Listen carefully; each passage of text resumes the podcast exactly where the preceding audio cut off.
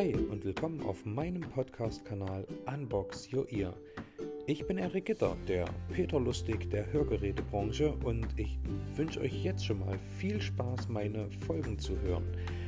Es geht unter anderem darum, dass wir uns komplett um das Thema Ohren und Hören befassen. Das heißt also von dem spannenden Thema, warum schmeckt Ohrenschmalz bitter oder warum kosten Hörsysteme so viel Geld, geht es auch weiter mit ganz einfachen Themen mit, warum haben wir so ein Druckgefühl, wenn wir mit dem Auto den Berg hinabfahren oder mit dem Flugzeug fliegen.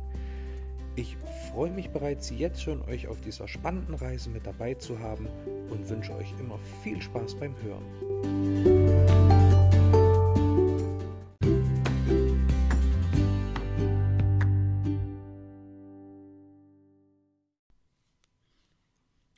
Hi, ich bin Erik und willkommen zu meinem ersten Podcast oder genau genommen zu meiner ersten Folge, in dieser ich mich heute ein bisschen vorstellen möchte.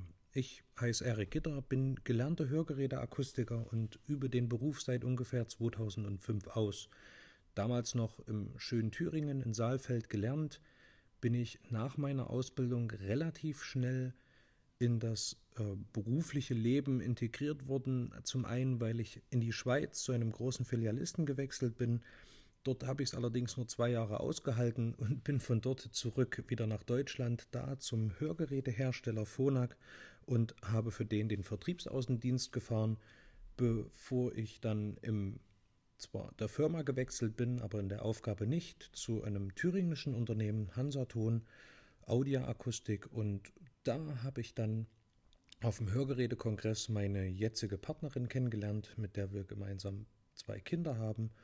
Und da haben wir uns 2013 selbstständig gemacht. Und seitdem arbeite ich als selbstständiger Akustiker im schönen Sachsen. Und äh, wie es dazu kam, dass ich Akustiker geworden bin und äh, vor allen Dingen nachher in die Selbstständigkeit wechselte, weil mein Credo immer war, noch im Außendienst, was Selbstständigkeit nie im Leben. Das möchte ich euch heute einmal erzählen.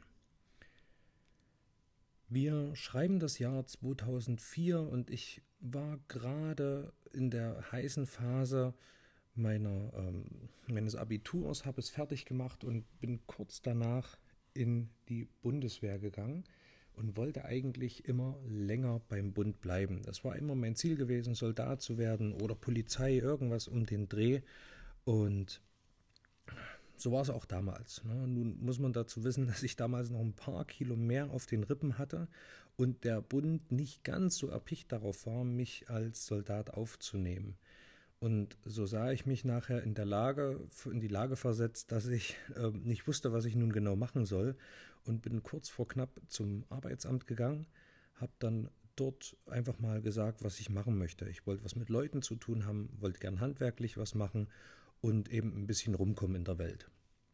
Und es stellte sich dann relativ schnell heraus, dass der Akustiker so ziemlich das abdeckt, was ich mir vorgestellt habe, wobei ich zum damaligen Zeitpunkt nicht genau wusste, dass man mit weit Reisen verstanden hat, dass die Berufsschule auch gerne in Lübeck sein darf. Denn das ist die einzigste Berufsschule in Deutschland für diesen Beruf und es ist ein eine duale Ausbildung, das heißt also, man ist größtenteils im Betrieb und dreimal im Jahr fährt man für circa einen Monat nach Lübeck zur Berufsschule. Dort ist das Internat und wo ich mir am Anfang so ein bisschen Sorgen machte, weil ich mir dachte, uh, so weit fahren und weiß nicht, was kommt, so stellte sich nachher hinterher heraus, dass es mit einer der besten Zeiten war, die man in der Ausbildung haben kann.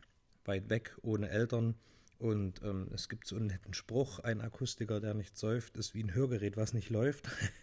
Und dieses oder dieser Slogan oder dieses Motto ist in Lübeck relativ weit verbreitet und wird auch dort teilweise exzessiv ausgelebt, auch wenn man es versucht, von der Internatseite immer zu unterbinden. Aber gut, dort sind größtenteils junge Leute. Man kann ab 16 die Ausbildung beginnen mit einem Realschulabschluss.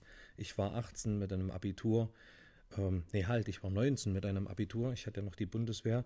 Und wir waren halt alle relativ jung. Und was macht man? Jung, weit weg von zu Hause, ohne Eltern, frei in seinem Tun und mit ein bisschen Geld in der Tasche durch die Ausbildung, na klar, man lässt sich's gut gehen. Ja, nach der Ausbildung, man hätte mich gerne dort behalten. Und ich hätte wahrscheinlich ein schönes, ruhiges Leben weiter in meinem Heimat Bundesland Thüringen haben können, aber mich hat so ein bisschen in die weite Welt gezogen. Ich bin schon immer so ein kleiner Weltenbummler, reise gerne, mache gern viel und komme gerne rum in der Welt und möchte viel erleben.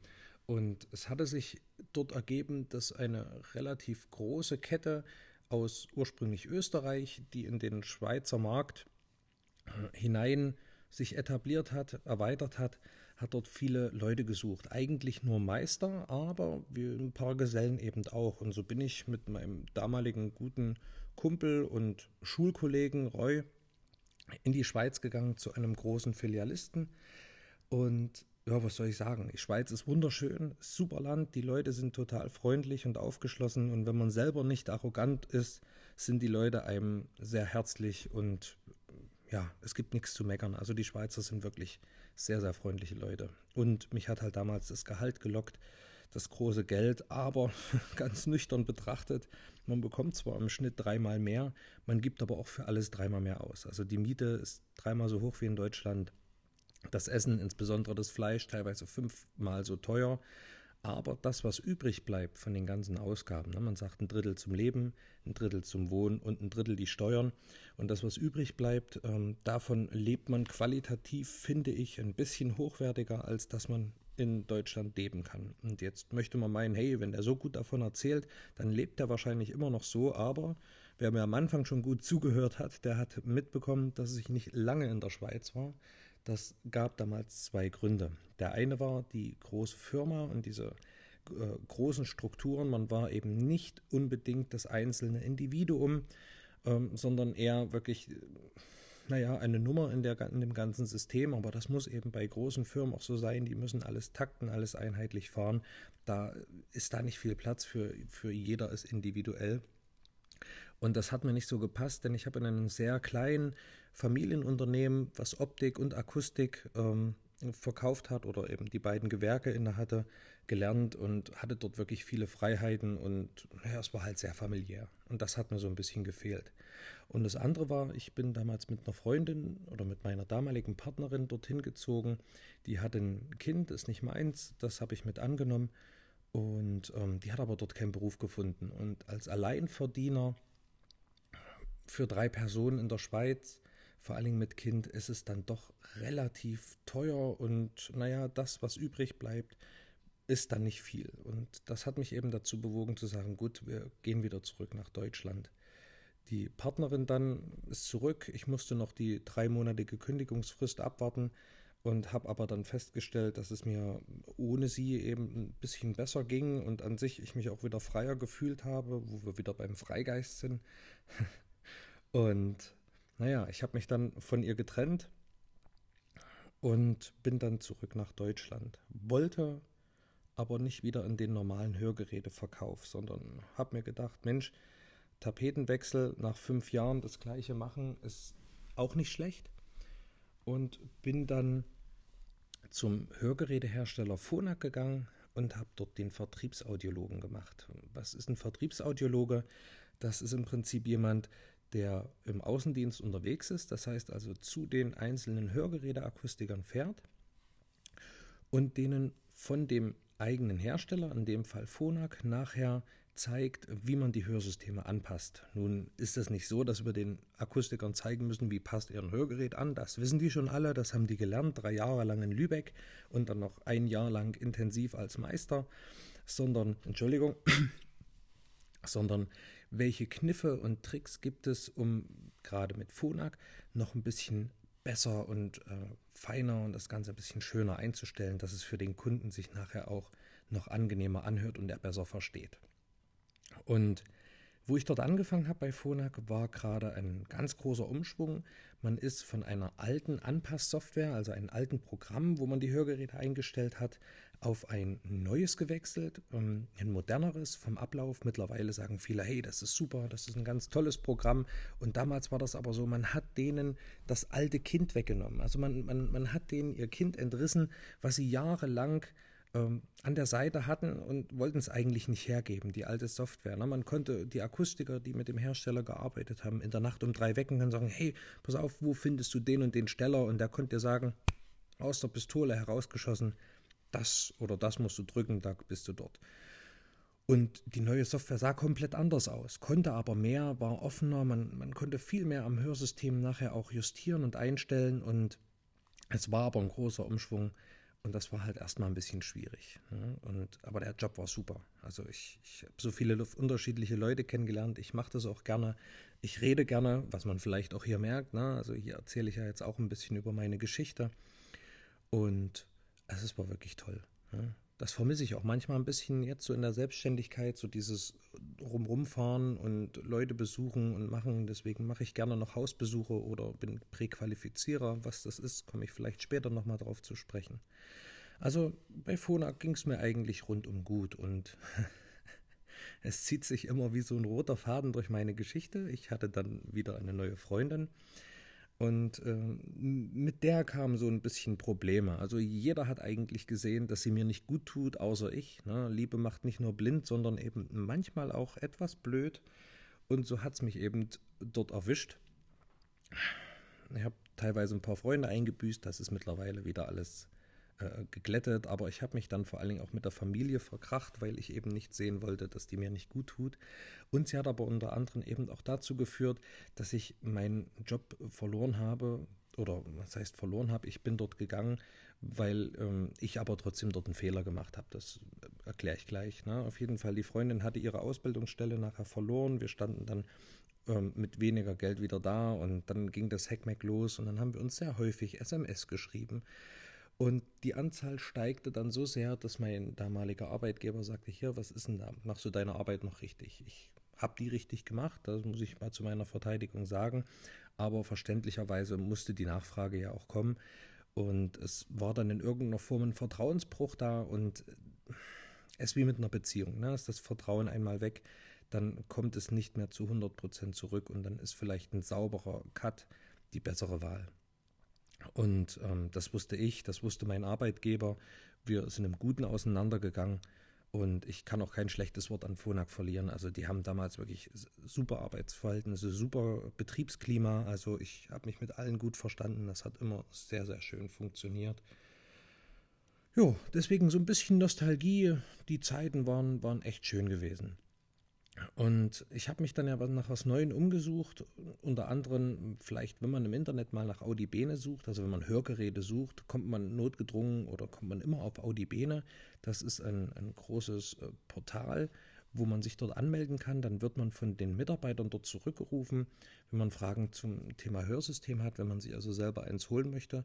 Und die leiten einen dann an einen Akustiker weiter, mit dem die einen Partnervertrag haben. Und wir haben auch einen Vertrag mit denen, aber äh, vor allen Dingen ist es eben für den Endverbraucher schön, der bisher noch keine Berührung mit Hörgeräten hatte oder sich dort erstmal anonym im Internet bewegen will oder relativ anonym, der guckt sich dort meistens um. Es kommen also wirklich relativ viele und die waren damals 2011, 2012 gerade in der Gründungsphase und ich hatte eigentlich Lust auf den Beruf.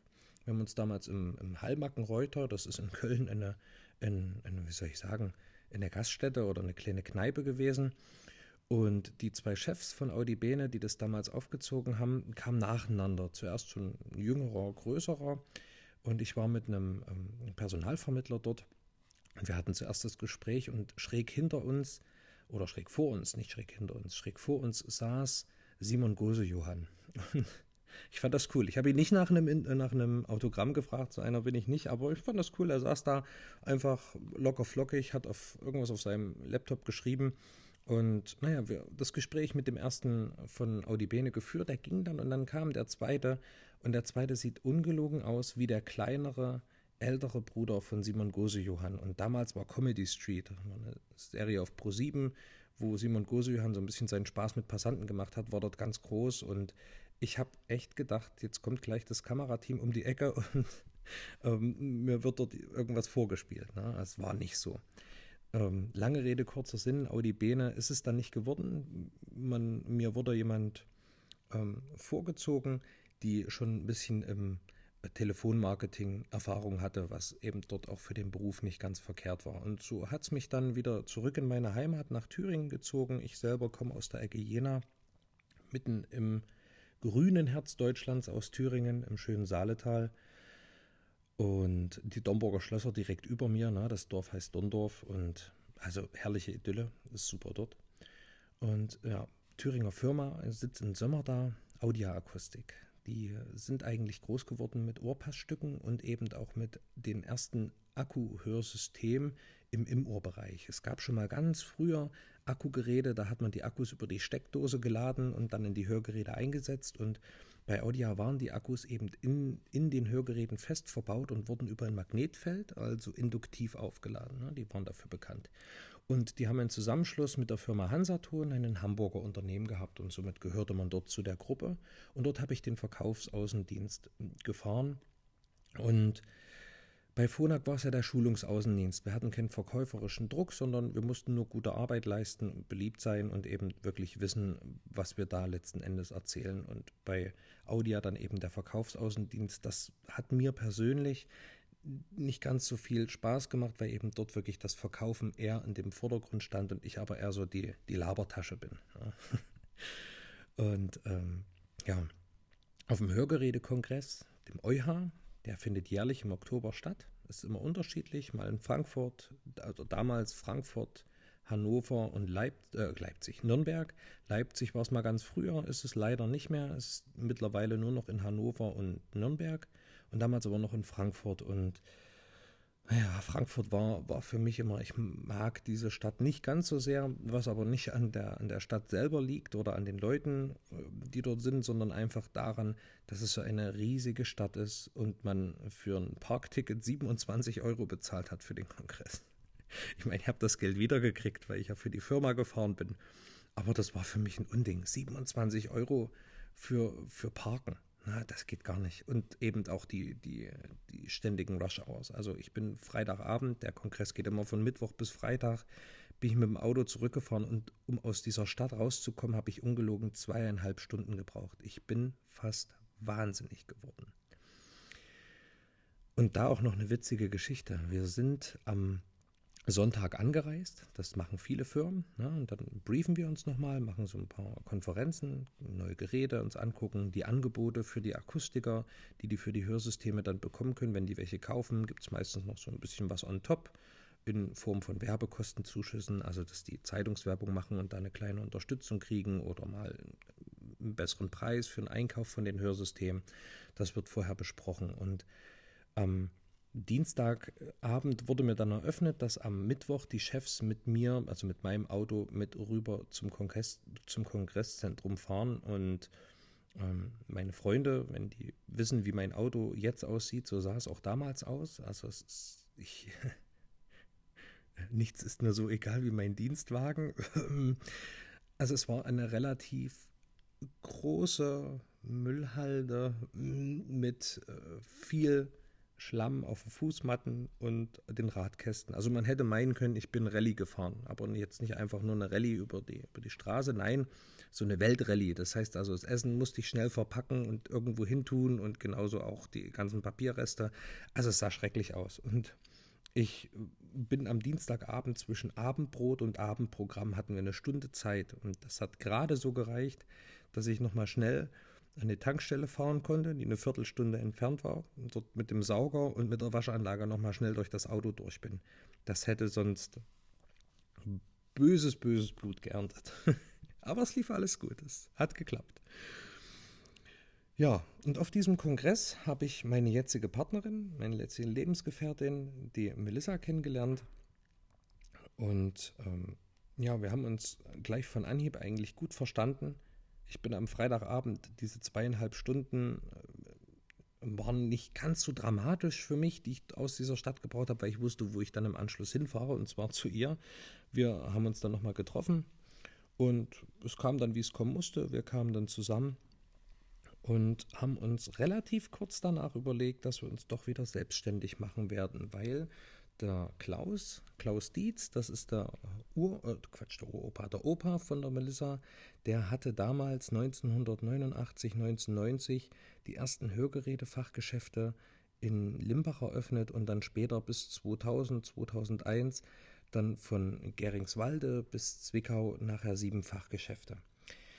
Und ähm, ja, die hat er dann verkauft an die, an die ISMA, eine an, damals große Einkaufsgemeinschaft Und wir sind halt zusammengekommen und gesagt, wir machen uns wieder selbstständig und der Laden in Limbach war leer. Also die sind dort umgezogen, die ist mal, und dann haben wir gesagt, hey Mensch, dann fangen wir an der alten Stelle wieder an. Die Werbung ist noch draußen dran am, am der Fassade. Das wäre ja Quatsch, wenn wir das nicht nutzen. Und so haben wir uns im Juli 2013 selbstständig gemacht. Und wenn mich immer, wo ich im Außendienst noch tätig war, jemand gefragt hat, und Erik, wie sieht's denn aus? Machst du dich später mal selbstständig? Der Wunsch da, wir gesagt, bist du wahnsinnig, den Stress und das Ganze, das tue ich mir doch nie im Leben an. Und äh, bis auf, dass ich gesagt habe, ich mache nie den, nie den Schritt zur Selbstständigkeit, ist der Rest eigentlich geblieben. Es ist stressig, es, es ist eine Menge Arbeit, man ist selbst und ständig, aber es macht eben doch Spaß. Ne? Man ist sein eigener Chef, und äh, wer mir vielleicht auf TikTok oder Instagram oder auf Facebook folgt, der sieht, dass eben auch der Akustikerjob eine Menge Spaß machen kann, gerade wenn ich selbstständig bin. Ich bin selber für das verantwortlich, was ich, was ich mache und was ich tue und eben auch, was ich von mir zeige und preisgebe. Und gerade auch so ein Podcast ist ja was sehr Intimes, was sehr Eigenes.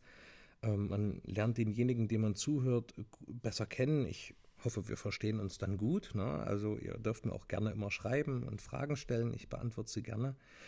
Ähm, ja, und äh, man sieht also vielleicht dann doch, dass mir das Spaß macht. Und ein anderes großes Steckenpferd von mir ist so ein bisschen die, die Werbegestaltung, also alles, was so ein bisschen, bisschen das Schöne anbetrifft, auch die, die Gestaltung der Räumlichkeiten der Läden.